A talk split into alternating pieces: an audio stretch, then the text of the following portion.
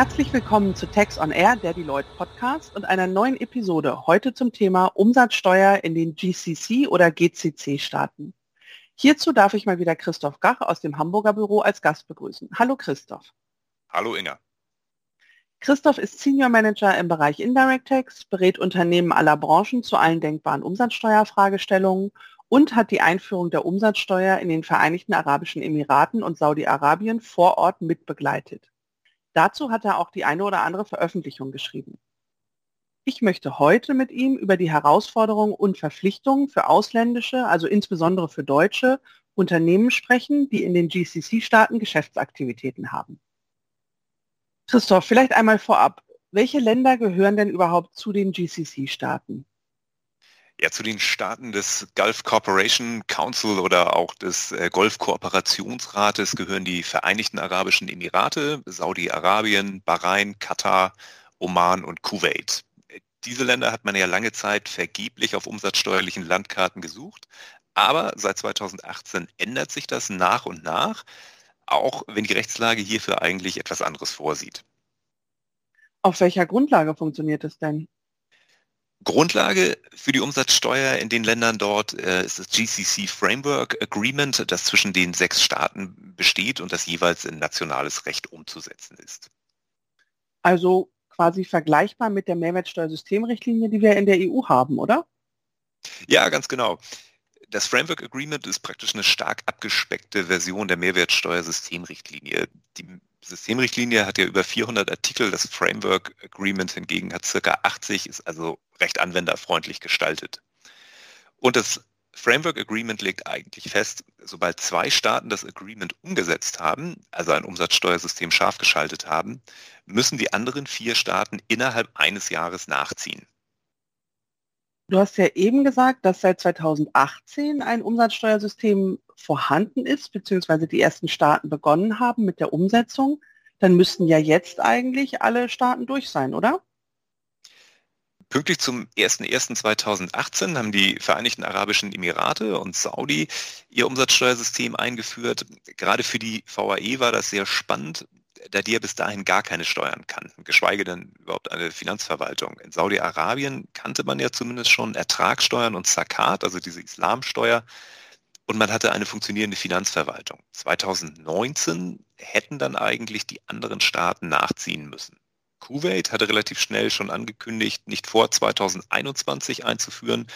Sowohl dort als auch in Katar ist bis heute auch nicht viel passiert. Mittlerweile haben aber noch Bahrain, nämlich in 2019 und jetzt eben gerade kürzlich im April auch das Sultanat Oman eine Umsatzsteuer eingeführt. Oh ja, das ist dann ja tatsächlich noch ganz frisch. Aber wenn ich richtig mitgezählt habe, sind dann ja fast alle durch. Hat es aber irgendwelche Auswirkungen, dass die Umsatzsteuer noch nicht flächendeckend eingeführt ist? Ja, das Steuersystem in den GCC-Staaten orientiert sich ja sehr stark an der Mehrwertsteuersystemrichtlinie. Das heißt, es wird unterschieden, ob du grenzüberschreitende Lieferungen oder Dienstleistungen innerhalb der GCC hast, also beispielsweise zwischen den Arabischen Emiraten und Saudi, oder ob du solche Beziehungen zu einem Kunden in einem Drittstaat hast, wie zum Beispiel Deutschland. Die Regelungen, die den Intra-GCC-Handel betreffen, also sowas wie innergemeinschaftliche Lieferungen, finden allerdings erst dann Anwendung, wenn wirklich alle Staaten der GCC die Umsatzsteuer eingeführt haben. Das hat unter anderem damit zu tun, dass auch die IT-Systeme der Finanzverwaltung in den einzelnen Ländern aufeinander abgestimmt sein müssen, damit eben ein entsprechender Abgleich stattfinden kann. Verstehe. Also so ähnlich wie das ja in der EU mit der zusammenfassenden Meldung funktioniert. Ganz genau für ausländische Unternehmer ist das eben auch wichtig zu wissen, wenn sie gar keine eigene Präsenz in dem Land haben, aber zum Beispiel Dubai als Hub für Warenlieferungen in die Region nutzen. Das machen ja eigentlich doch recht viele Unternehmen. Was muss denn da generell beachtet werden, beziehungsweise was hat sich mit der Einführung des Umsatzsteuersystems geändert? Das Gute ist, dass das Umsatzsteuersystem dem sehr ähnlich ist, was wir aus der EU kennen. Zudem sind die Regelungen in den einzelnen Ländern auch sehr einheitlich umgesetzt worden. Das heißt, es gibt natürlich länderspezifische Besonderheiten, die sind aber eher marginal. Unterschiede kann es aber unter anderem dann geben, wenn wir uns die Befreiungsvorschriften ansehen. Den Staaten steht es in einem gewissen Rahmen eben frei, bestimmte Transaktionen von der Umsatzsteuer zu befreien. Zum Beispiel sind Lebensmittel einer Befreiung zugänglich, In den VAE werden Lebensmittel aber voll, das heißt mit 5% besteuert. Im Oman gibt es da eine relativ lange Liste von Lebensmitteln, die mit 0% zu besteuern sind. Und natürlich bei den Free Zones gibt es Unterschiede, gerade in den VAE. Ja, von den Free Zones in den Emiraten hat man auch schon in anderen Zusammenhängen häufig etwas gehört. Kannst du das nochmal ein bisschen sortieren? Ja, klar. Die Free Zones sind gerade in den VAE eine wirklich große Sache. Aufgrund des Gewerberechts in den Vereinigten Arabischen Emiraten ist es ausländischen Unternehmen grundsätzlich nicht gestattet, in den VAE Geschäftsaktivitäten zu entwickeln. Das ändert sich gerade zwar ganz stark, aber dennoch äh, sind und bleiben diese Freihandelszonen eben ein wichtiger Bestandteil der Wirtschaft. Die Free Zones erlauben es nämlich ausländischen Unternehmen, sich in bestimmten Bereichen der VAE anzusiedeln und in bestimmtem Umfang eine Geschäftsaktivität zu entfalten, die regelmäßig eben räumlich und sachlich beschränkt ist. Spannend. Wie viele Free Zones gibt es denn eigentlich? Von den Free Zones gibt es in den Vereinigten Arabischen Emiraten etwa 50 Stück. Also Jafza, Jebel Ali und Dafza Dubai Airport, das sind die beiden in Dubai und Kisat, Khalifa Industrial in Abu Dhabi. Das haben viele sicherlich schon mal gehört. Diese unterscheiden sich dann nochmal danach, ob sie eben sogenannte Gated Free Zones sind oder sogenannte Non-Gated Free Zones. Bei den Gated Free Zones ist es so, dass wie der Name schon sagt, sie eben umzäunt sind und an den Ein- und Ausfahrten Zollkontrollen stattfinden. Da brauchte ich sogar immer einen Gate Pass mit Foto etc., wenn ich dort Mandantentermine hatte. Den musste ich dann immer über den Mandanten beziehungsweise darüber wieder über die jeweilige Free Zone Authority beantragen. Umsatzsteuerlich gehören sie bis auf wenige Ausnahmen nicht zum Inland. Sie sind also vergleichbar mit unseren Freihäfen. Die Non-Gated Free Zones sind eben nicht umzäunt und gehören umsatzsteuerlich zum Inland. Das heißt, da gibt es dann keine weiteren Besonderheiten.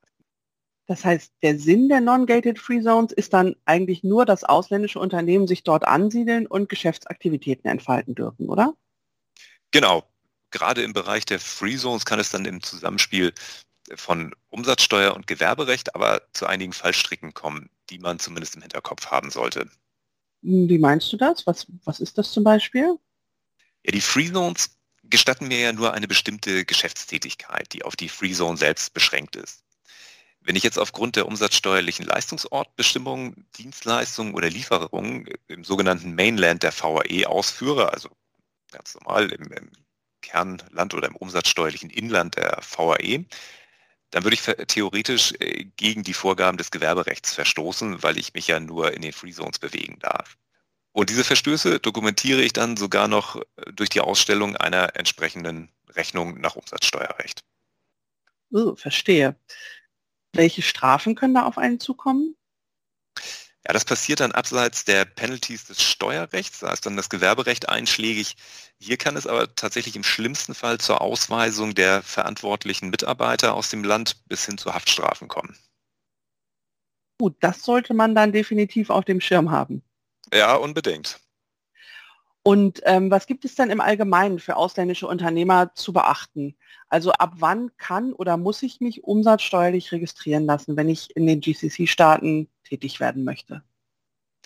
Ja, inländische Unternehmer, die müssen sich ab Ausgangsumsätzen von 100.000 Dollar im Jahr registrieren lassen, beziehungsweise freiwillig mit 50.000 Dollar. Oder äh, wer es lieber in Dirham hat, das sind dann 375.000 bzw. 187.500, so wie es dann auch im Gesetz steht.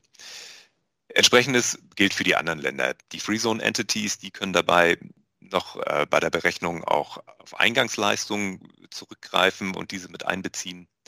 Ausländische Unternehmer, die unterliegen hingegen ab dem ersten Dollar bzw. Dirham einer Registrierungsverpflichtung. Grundsätzlich werde ich halt registrierungspflichtig, wenn ich Lieferungen oder sonstige Leistungen in den jeweiligen Ländern erbringe, also der Ort der Leistung dort ist. Das ist ja auch wieder so wie hier in der EU. Und aus der EU und aus vielen anderen Ländern kennen wir ja die Vereinfachungsregelung des sogenannten Reverse Charge Verfahrens, wodurch die Steuerschuldnerschaft auf den Leistungsempfänger übertragen wird, sodass der leistende Unternehmer sich eben nicht in einem Land registrieren lassen muss. Gibt es da in den GCC-Staaten etwas Vergleichbares? Ja, guter Punkt. Äh, das gibt es tatsächlich. Die äh, GCC-Staaten haben einen breiten Anwendungsbereich des Reverse Charge-Verfahrens. Also einerseits ist das Reverse Charge-Verfahren da sehr gut geregelt. Andererseits bergen aber auch immer die lokalen Regelungen immer wieder gewisse Fallstricke für ausländische Unternehmer. Was sind das für Fallstricke? Ja, wie du weißt, ich bin ja, bin ja Umsatzsteuerhandwerker und betreue viele Unternehmen aus dem Bereich Maschinen- und Anlagenbau. Da wird das Dilemma dann sehr deutlich. Also wir kennen ja aus Deutschland den Fall, dass ausländische Unternehmer, die in Deutschland Werklieferungen erbringen, ohne Ausweis von Umsatzsteuer und unter Hinweis auf das Reverse Charge Verfahren abzurechnen haben. Das gilt unabhängig davon, ob der Empfänger der Werklieferung in Deutschland registriert ist oder nicht. In den GCC-Staaten, und das gilt jetzt auch wirklich für alle GCC-Staaten, kann ich nur dann der Reverse Charge abrechnen, wenn der Empfänger der Leistung im Zielstaat umsatzsteuerlich erfasst ist. Erfahrungsgemäß ist das nämlich genau der Punkt, den Unternehmen, die Projekte dort starten, meist nicht auf dem Schirm haben. Sie gehen eher von einer generellen Anwendbarkeit von Reverse Charge aus. Hast du da konkrete Beispiele? Ja, der klassische Fall ist, dass ein deutsches Unternehmen den Auftrag für ein Anlageprojekt, sagen wir im Oman hat. Aufgrund der Grundstücksbezogenheit der Leistung bzw. der Verschaffung der Verfügungsmacht im Oman liegt der Leistungsort dann dort. Bauaufsichtsmaßnahmen oder so Supervision, das würde in dem Fall auch schon ausreichen, um bei sonstigen Leistungen Grundstücksbezug herzustellen. Der finale Abnehmer ist umsatzsteuerlich registriert, soweit so gut. Nun ist es aber ja ganz häufig so, dass eben nicht nur ein Unternehmen in die Leistungserbringung involviert ist. Oft ist die Lieferkette ja etwas länger und der Mandant leistet dann gar nicht direkt an den Omani, sondern an einen anderen ausländischen Unternehmer. Und da gehen dann schon die Diskussionen los, weil bei Vertragsschluss für den Mandanten oft gar nicht erkennbar ist, ob sein Abnehmer registrierungspflichtig ist oder nicht. Wir hatten nämlich gerade erst kürzlich wieder das Thema. Da ist es dann natürlich immer mit Aufwand verbunden, das zu prüfen, klar, aber besser einmal vorher geprüft, als hinterher den Ärger mit den ganzen Penalties haben. Dem würde ich auf jeden Fall zustimmen. Aber sind die Registrierungen vor Ort denn aufwendig? Nee, eigentlich gar nicht. Die Registrierung kann in der Regel online beantragt werden und geht auch recht fix. Die Portale sind neben Arabisch auch in englischer Sprache aufgesetzt und äh, wir bzw. unsere Kollegen vor Ort helfen da auch immer gerne weiter. Mhm. Gibt es denn ähm, eigentlich Ausnahmen von der Registrierungspflicht? Ja, die gibt es in der Tat. Eine Ausnahme besteht, wenn ich in dem jeweiligen Staat zwar steuerbare, aber eben nur steuerfreie Umsätze habe. Dann muss ich zwar einen Antrag auf Registrierung stellen, gleichzeitig beantrage ich dann aber wieder die Befreiung von der Registrierungspflicht. Was wäre denn da eine denkbare Konstellation?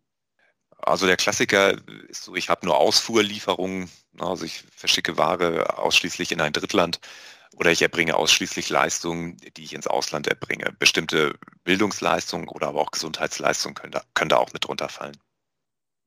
Und wenn ich jetzt also registriert bin, was muss ich dann beachten? Ja, du musst natürlich brav regelmäßig deine Umsatzsteuervoranmeldung abgeben. Das ist entweder monatlich oder quartalsweise dann möglich. Das entscheidet dann letztlich die Finanzverwaltung, wie das zu laufen hat. Meistens dann zum 28. des Folgemonats. Stolpersteine könnte es aber bei den Rechnungen geben. Die Rechnungsvoraussetzungen sind sehr streng oder der Vorsteuerabzug wird eben auch bei minimalen Fehlern bzw. Abweichungen unter Umständen bereits versagt. Das kennen wir ja auch ähm, aus Deutschland, von der deutschen Finanzverwaltung so, die das gerne in Betriebsprüfungen macht, ähm, ist eben immer der einfachste Weg, Steuersubstrat zu generieren. Ja, genau. Und so sind die Tax Authorities insbesondere auch bei den ersten Prüfungen vorgegangen. Zu beachten ist vor allem, dass in Saudi die Rechnungen zumindest auch in Arabisch auszustellen sind. Da müssen sich dann gerade ausländische Unternehmer vor der Ausstellung der ersten Rechnung darauf vorbereiten, dass auch das System eine entsprechende Rechnung bei ihnen auswirft. Wenn ich in den VAE eine Rechnung in einer anderen Währung als Dirham stelle, muss ich trotzdem den Betrag und die Steuer in Dirham umrechnen und das Ganze auf Basis des Wechselkurses der UAE Central Bank da gibt es ja wirklich einiges zu beachten.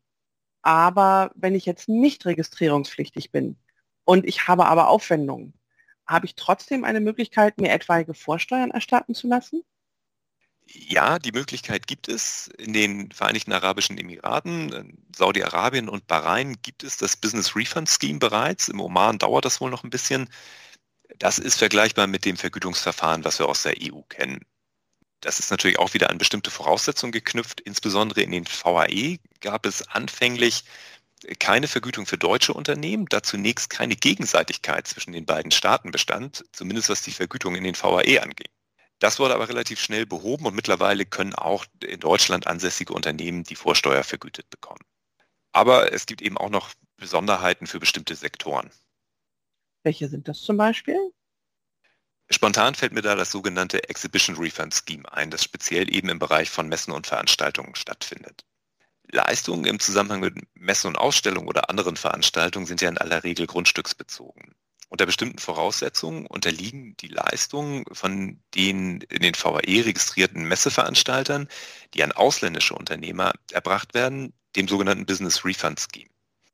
Hierbei handelt es sich letztlich um ein Reverse Charge Verfahren eigener Art. Im Unterschied zum klassischen Vergütungsverfahren, also einem echten Refund Scheme, ist jedoch nicht der ausländische Unternehmer berechtigt, die ihm von dem Messeveranstalter in den VAE in Rechnung gestellte Umsatzsteuer als Vorsteuer im Rahmen eines zeitlich nachgelagerten Vergütungsverfahrens geltend zu machen.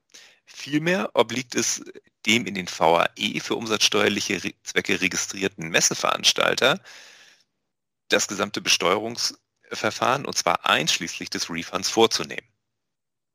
Das klingt jetzt gelinde gesagt etwas kompliziert. Im Herbst findet doch die Expo statt. Gibt es denn da vielleicht Besonderheiten oder Erleichterungen? Ja, die Expo wurde ja aufgrund der Corona-Pandemie um ein Jahr verschoben und auch da gibt es äh, ja für die Aussteller ein stark vereinfachtes Vergütungsverfahren. Das ist dann tatsächlich auch ein bisschen einfacher. Ähm, gilt natürlich nur, soweit die Aussteller dann selbst nicht registrierungspflichtig sind. Dafür müssen jetzt aber dann die Teilnehmer ein sogenanntes Certificate of Refund Entitlement erteilt bekommen. Voraussetzung dafür ist, dass der Antragsteller offizieller Teilnehmer der Expo 2020 in Dubai ist und in Besitz einer gültigen Expo 2020 Trade License Nummer. Und es muss sichergestellt sein, dass nicht mehr als 20 Prozent der Ausstellungsfläche für nicht offizielle bzw. kommerzielle Zwecke genutzt wird. Der Antrag ist dann beim Büro Expo 2020 in Dubai zu stellen. Vielen Dank, Christoph, für diesen gemeinsamen Blick in den Nahen Osten. Das war sehr aufschlussreich und bis zum nächsten Mal.